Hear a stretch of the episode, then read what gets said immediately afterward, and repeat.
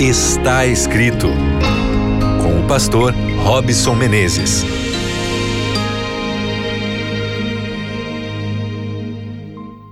Seja bem-vindo, seja bem-vinda mais uma vez ao seu programa Está Escrito. Passou rápido, não é mesmo? O dia de hoje e você está agora diante da palavra de Deus. Mais uma vez, se acalme, respire fundo. Permita que a palavra fale profundamente no seu coração. Descanse em Deus, porque nele todos os nossos problemas são desfeitos. Você é uma pessoa de fé? Você confia que Deus está cuidando de você? Então tenha certeza que a mão do Senhor está sobre você, sobre a sua família, sobre os seus sonhos nesse exato momento. Fica comigo pelos próximos minutos, porque eu quero aqui trazer uma mensagem específica de Deus para você. Um grande abraço para você que está aí me acompanhando pelo Deezer, pelo Spotify, pela Rádio Novo Tempo na web, pela frequência aberta da Rádio Novo Tempo. Que a paz do Senhor te encontre nesse momento. Nós estamos já há algum tempo tentando aqui entender melhor as nossas emoções. A gente vive grandes emoções, fortes emoções, múltiplas emoções todos os dias da nossa vida. Possivelmente hoje você viveu como se fosse uma montanha russa, experimentou a alegria, a euforia, a tristeza, a ansiedade, a depressão. A gente é assim.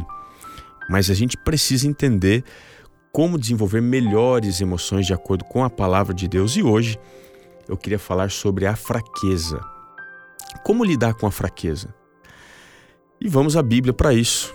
Eu quero te convidar a ler talvez uma das passagens mais bonitas que a gente encontra na Bíblia, que está na segunda carta de Paulo aos Coríntios, capítulo 12. Eu quero ler com você, é uma porção um tanto grande, mas vai nos ajudar bastante, do verso 7 ao 10. Diz assim: E para que não me ensoberbecesse com a grandeza das revelações, foi-me posto um espinho na carne, mensageiro de Satanás, para me esbofetear, a fim de que não me exalte. Por causa disto, três vezes pedi ao Senhor que o afastasse de mim.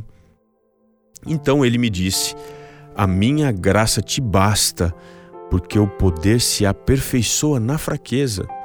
De boa vontade, pois, mas me gloriarei nas fraquezas para que sobre mim repouse o poder de Cristo. Pelo que sinto prazer nas fraquezas, nas injúrias, nas necessidades, nas perseguições, nas angústias, por amor de Cristo.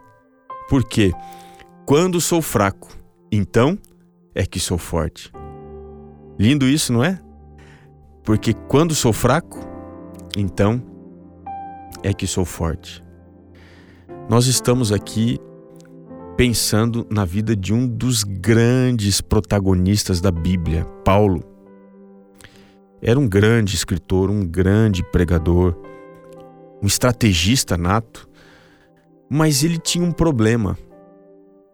Ele diz aqui que tinha um espinho na carne. E existe muita discussão no meio teológico sobre o que seria. Alguns falam que ele talvez fosse cego, que tivesse alguma outra dificuldade, limitação física, enfim. O fato é que ele diz que tinha um espinho na carne, uma coisa que, que desafiava todos os dias a força de Paulo. Ele se sentia fraco. Mas o interessante sobre isso é que ele identificou rapidamente o propósito disso. E logo aqui no começo, ele disse que o propósito do espinho na carne que ele carregava é para tirar a sua soberba, para que ele não se exaltasse. Paulo talvez tivesse essa grande limitação emocional.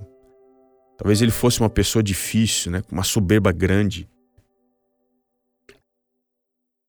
Uma pessoa que se exaltava facilmente. O espírito assim, um pouco mais curto, né, de paciência, era como se fosse um barril de pólvora.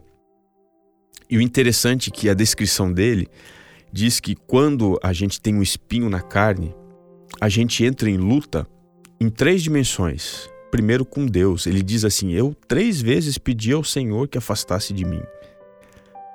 Mas não é só com Deus que a gente luta, a gente luta contra Satanás. De Satanás. Veja, é um grande conflito isso.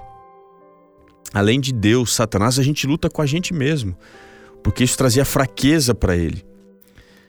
Esse é um, um, grande conflito que a gente ouve muito falar da Bíblia e acontece dentro do nosso coração, com a formatação, com o layout da nossa vida, da nossa história, com as nossas lágrimas, com os nossos temores, os nossos sofrimentos. É aí que acontece essa grande batalha. Mas qual é a razão para tudo isso? Por que, que Deus permite tudo isso? Primeira coisa que a gente entende aqui no texto é que Deus permite para que a gente viva pela graça do Senhor. Que lindo, não é? Nós devemos, como Paulo, dizer: A tua graça me basta. Eu não preciso de nada mais. Ela é suficiente para mim. Aqui nós temos um paradoxo. A coisa mais extraordinária que a gente recebe exige de nós algo mais extraordinário que a confiança. Entender que só em Deus nós temos o que precisamos. Além disso, de viver pela graça, nós precisamos entender que o espinho na carne nos faz compreender melhor que o poder de Deus se aperfeiçoa na fraqueza. O poder de Cristo, ele atua em mim para fazer o quê? Para desenvolver virtudes, um grande pensador conhecido de muitos, Luiz Felipe Pondé, filósofo, diz que uma virtude só cresce no ambiente que lhe é hostil.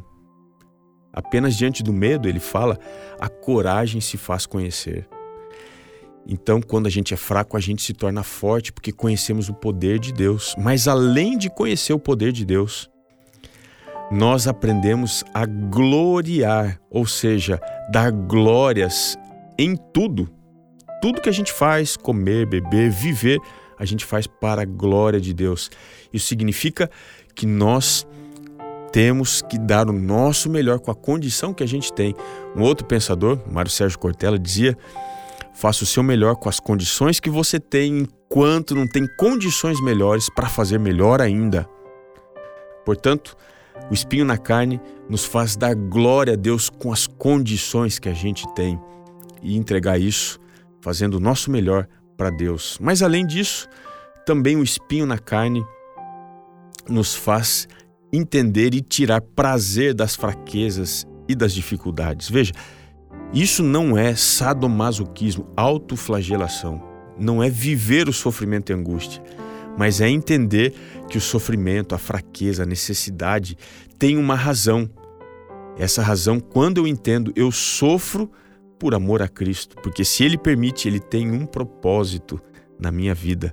E aí, finalmente, quando eu entendo tudo isso, eu percebo que quando eu sou fraco, então é que eu sou forte, porque Deus está mais perto de mim, Deus está mais próximo à minha vida. Você está se sentindo fraco? Possivelmente, como Paulo, Deus está te dizendo: a minha graça basta para você, filho. Confie em mim, filha. Se você não consegue ir além, a partir desse instante eu carrego você no colo. Você vai viver pela minha graça e somente pela minha graça.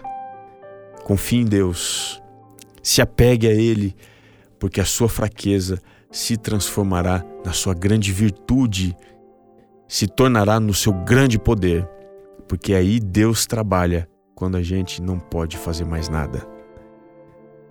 Vamos confiar nele? Vamos entregar nossa vida a Ele. Ore comigo, Senhor.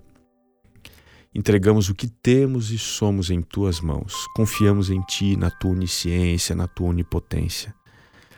Que a tua graça e paz esteja sobre a nossa vida, transformando tudo aquilo que nos faz sofrer, nos dando um dia a condição de compreender que isso é que nos ensinou a celebrar, a conquistar a vitória que Cristo nos oferece. E é no nome dele que nós oramos. Amém. Um grande abraço, nosso programa está terminando, mas não se esqueça, está escrito: nem só de pão viverá o homem, mas de toda a palavra que procede da boca de Deus.